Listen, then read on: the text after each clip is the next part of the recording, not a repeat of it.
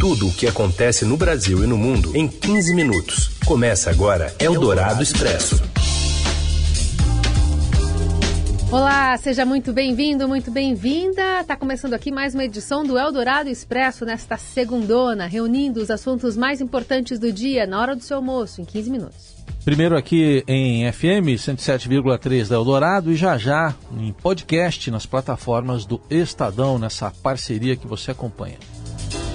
Bom dia, Raíssen. Aliás, boa tarde, Raíssen Abar. Boa tarde, Carolina Ercolim. Vamos aos destaques desta segunda, dia 9 de setembro. O Palácio do Planalto diz que o presidente Jair Bolsonaro apresenta quadro estável, com boa evolução clínica e sem dor após mais uma cirurgia realizada em São Paulo. A Organização Mundial da Saúde alerta que o suicídio é a segunda causa de morte de jovens de 15 a 19 anos, aliás, de 15 a 29 anos, com um caso a cada 40 segundos. E ainda a seleção brasileira se preparando para um amistoso contra o Peru e a história de um beijo censurado que ainda não acabou. É o Dourado Expresso. Tudo o que acontece no Brasil e no mundo em 15 minutos. Bom, de acordo com o presidente Bolsonaro, amanhã ele já volta ao trabalho. Em vídeo publicado nesta manhã nas redes sociais, o chefe do executivo aparece na cama do hospital, Vila Nova Star, aqui em São Paulo, enquanto assiste a um episódio de Chaves. Quem traz mais informações direto do hospital, né, onde está internado o presidente, é o repórter Yander Porcela. Oi, Yander. Olá, Heisen. Olá, Carol. Eu estou aqui no Hospital Vila Nova Star, onde o presidente da República, Jair Bolsonaro, se recupera da cirurgia. Agora pela manhã, o porta-voz da presidência da República, general Rego Barros, disse que o presidente encontra-se estável e tem boa evolução clínica. Rego Barros disse também que o presidente poderá realizar a fisioterapia motora e caminhar pelo corredor do hospital. Mais cedo, Bolsonaro disse em suas redes sociais que amanhã volta ao batente. O porta-voz disse que o presidente vai participar das decisões da presidência da República, mas que o vice-presidente Hamilton Mourão segue como interino até pelo menos quinta-feira. O porta-voz disse ainda que o presidente Jair Bolsonaro recebeu ontem a visita do ministro Ricardo Salles e também que é esperada hoje uma visita do vice-presidente Hamilton Mourão. Rego Barros disse também que Bolsonaro encontra-se bom-humorado e que ontem assistiu ao jogo do Botafogo. Bom, então ontem ele submeteu essa cirurgia para correção de uma hérnia incisional no hospital em que o presidente está. Será montado esse gabinete improvisado, né, para que ele possa despachar na mesma, da mesma maneira que ele fez no começo do ano em outra cirurgia. E tuitou nas redes sociais um vídeo.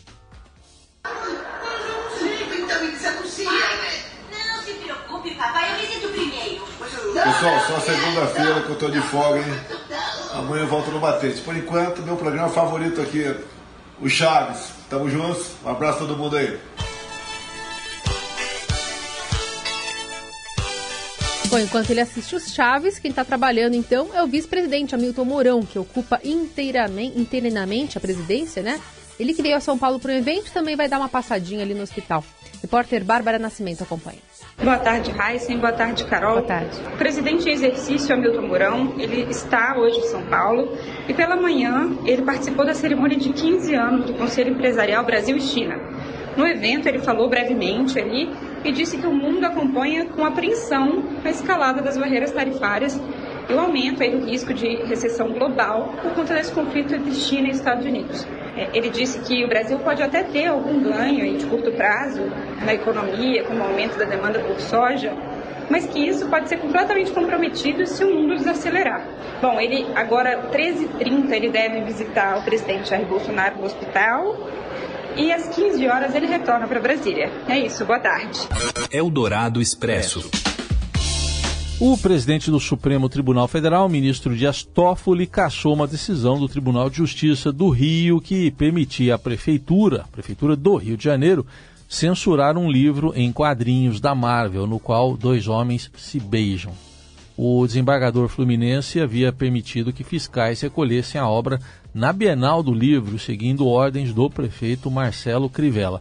A reação ao ato do prefeito foi imediata um total de 4 milhões de livros foram vendidos e o disparo em vendas ocorreu justamente quando Crivella fez o seu avanço.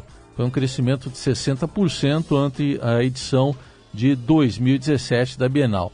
A Prefeitura do Rio já entrou com recurso pedindo esclarecimento sobre a decisão do Supremo. Detalhe que a Bienal do livro já acabou, mas o beijo tá longo. Começou na sexta-feira e ainda não terminou. Eldorado Expresso.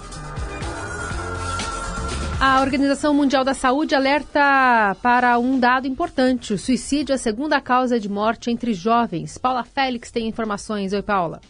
Olá, Raíssa e Carol. A Organização Mundial da Saúde divulgou hoje um relatório que mostra que o suicídio é a segunda causa de morte entre jovens de 15 a 29 anos, atrás apenas de acidentes de trânsito. O levantamento mostrou ainda que uma pessoa se suicida a cada 40 segundos no mundo.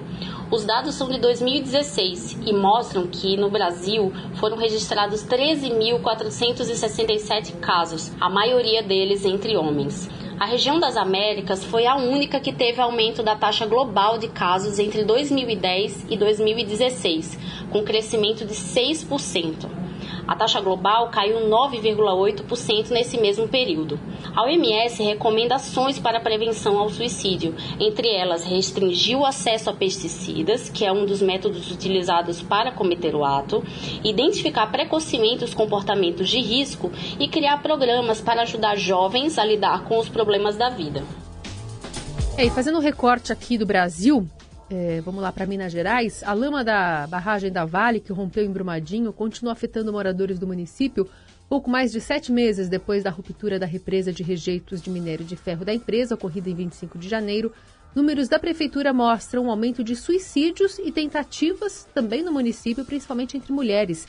O quadro reflete a deterioração da saúde mental da população, comprovada pela falta expressiva nas prescrições ou na alta expressiva das prescrições de antidepressivos e ansiolíticos, né, aqueles medicamentos para controlar a ansiedade e tensão. No primeiro semestre de 2019, foram registradas 39 tentativas de suicídio na cidade, nove a mais do que no mesmo período do ano passado, uma alta, portanto, de 30%. Em relação aos suicídios, o número passou de 1 em 2018 para 3 este ano. E a prefeitura detalha que são as mulheres que perderam filhos e marido, né, o público que mais sofre, a sensação de perda para elas é maior para ressignificar a vida. De acordo com as autoridades, também tem reportagem completa no Estadão de hoje. A rádio dos melhores ouvintes. Eldorado. Seu dinheiro em ação. Os destaques da Bolsa, com Vitor Aguiar. Agora a gente confere o mercado financeiro. Oi, Vitor, boa tarde. Oi, boa tarde, Heisen, boa tarde, Carol, boa tarde, ouvintes. Boa tarde. Tudo bem com todo mundo? Tudo certo. Vamos começar falando de, de Bovespa e também do dólar? Vamos nessa, porque, bom, novamente o Ibovespa tem um dia positivo, dá continuidade ao movimento da semana passada. Agora, 1h10 da tarde, o principal índice da Bolsa Brasileira está subindo 0,95%, ali na faixa dos 103.914 pontos. Mas mais cedo, o Ibovespa chegou a subir até mais que isso, chegou a aparecer na faixa dos 104 mil pontos, e aí foi a primeira vez em um mês, primeira vez desde 9 de agosto, que o índice chegou novamente a este nível dos 104 mil pontos. O dólar à vista tem aí um dia bastante estável, né? Ele está oscilando aí, tem hora que ele sobe um pouco, tem hora que ele cai um pouco. Agora mesmo ele está em leve alta de 0,05% na faixa de R$ 4,08. E o que deve influenciar alguma novidade em relação aos bancos centrais aqui fora do país na nossa economia, hein, Vitor? Pois é, Carol. É, de fato, o mercado está bem de olho nessa questão dos bancos centrais. Por quê? Porque a partir dessa semana a gente vai ter aí várias decisões de política monetária na Europa, nos Estados Unidos e no Brasil. Na semana que vem, o Copom vai se reunir para definir a taxa de juros do país. E o mercado aposta que os bancos centrais eles vão promover uma rodada aí de queda nos juros, né? tanto na Europa quanto nos Estados Unidos, quanto aqui no Brasil. Por quê? Porque todo mundo está com muita preocupação em relação ao que pode acontecer em relação à guerra comercial e em relação a uma possível desaceleração da economia global por causa dos conflitos entre Estados Unidos e China. Então a ideia seria, para evitar que tenha um dano maior, a gente já começa a promover aí algum, algum estímulo para as economias e esse estímulo seria através de juros menores. Então, como o mercado aposta que os bancos centrais vão cortar os juros, a gente vê que as bolsas e os ativos de risco estão realmente sendo beneficiados hoje, o Ibovespa já perto dos 104 mil pontos. Agora, nesse quadro todo da Ibovespa, tem altas das ações da Petrobras e da Vale, Vitor?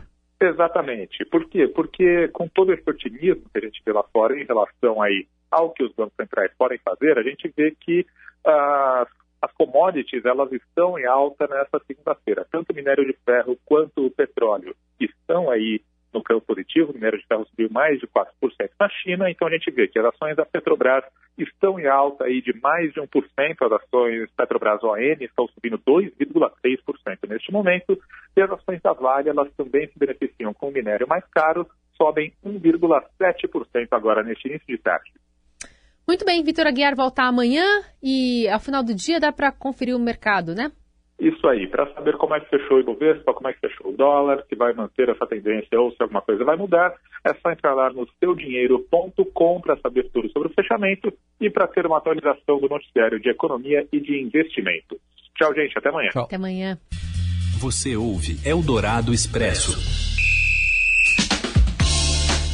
E a seleção brasileira já está em Los Angeles para amanhã fazer um amistoso, vai ser um jogo do Peru contra o mesmo adversário da final da Copa América conquistada pelo Brasil. Acompanhe o comentário do Robson Morelli. Olá, amigos! Hoje eu quero falar da seleção brasileira. Isso mesmo, a seleção brasileira está reunida nos Estados Unidos para fazer o seu segundo amistoso pós título da Copa América. Empatou em 2 a 2 com a Colômbia é, e agora faz contra o Peru amanhã a segunda partida dessa dobradinha, né, de data FIFA. Joga com o Peru, Peru que foi adversário da final da Copa América vencida pelo Brasil. Olha só, esse jogo é em Los Angeles e esse jogo por horário brasileiro começa meia-noite quase é na quarta-feira, né? Meia-noite e um, quarta-feira, o jogo não é nem na terça. Olha só, essa seleção que já não atrai tanto público, tanto interesse, ainda se submete a jogar neste horário. Claro que tem a ver com o horário lá dos Estados Unidos, tem a ver com interesses é, de televisão, de quem comprou é, a transmissão desses jogos é, lá, de quem vendeu, enfim, a seleção passar no Brasil meia-noite não dá para aceitar, né, gente? Como já empatou contra a Colômbia, o Tite vai manter um time um pouco mais forte, não vai testar muitos jogadores, ele quer vencer essa partida contra o Peru, até para ter na estatística, é, nas duas partidas, uma vitória e um empate. É isso, gente. Falei, um abraço a todos, valeu! Eldorado Expresso. E nas próximas três semanas, São Paulo será a capital mundial do skate, com as competições mais importantes do ano: o Mundial de Parque, no Parque Cândido Portinari, e o Mundial de Street, no AMB, na zona norte da capital, uma na, um na sequência do outro. Os dois eventos vão dar aos campeões 80 mil pontos na corrida olímpica, a maior pontuação do ano, além do título de melhores do ano em cada modalidade nas categorias feminina e masculina. Um dos favoritos ao título é também o atual campeão do mundo no parque, o brasileiro Pedro Barros. Eldorado Expresso. Tenho andado distraído, impaciente, indeciso. Quem nunca, né? Essa notícia agora é para quem jura que se acha na própria bagunça, tipo Carolina Ercolim, assim o, os itens da sua mesa podem prejudicar a sua produtividade? Interrogação. Especialistas dizem que sim. Seja criando uma bagunça que dificulta encontrar o que você precisa ou fornecendo uma distração que atrapalhe o foco. Isso aí tudo está num estudo da UCLA, eu vou falar UCLA, que descobriu que quando estamos em um espaço confuso, nossos níveis de cortisol aumentam e, consequentemente, os níveis de estresse. A desordem sobrecarrega os sentidos, levando à distração e à incapacidade de se concentrar. O americano médio, que o estudo foi feito lá nos Estados Unidos, passa dois dias e meio por ano procurando itens perdidos. Cara, é muito tempo. É muita coisa, né? Isso de acordo com o um aplicativo de localização lá, o Pixel. É que, mas não sei, eles não conhecem São Longuinho? Não, e esse estudo ainda diz que numa mesa de trabalho, por exemplo, você precisa ter só o seu computador, uma caneta, basicamente, e um papel para anotar, mais nada. Só, tá bom. Eu só tenho que uma, uma bolsa, uma necessaire com impossível. escova de cabelo e outras coisas. Nossa, itens de primeira necessidade. Eu vejo mesmo que você É verdade. Vamos Pegar o bonde? Vambora. Antes que a gente fique mais confuso ainda. Boa semana para todo mundo. Até. Realmente um dos deuses mais lindos. Você ouviu Eldorado Expresso tudo o que acontece no Brasil e no mundo em 15 minutos.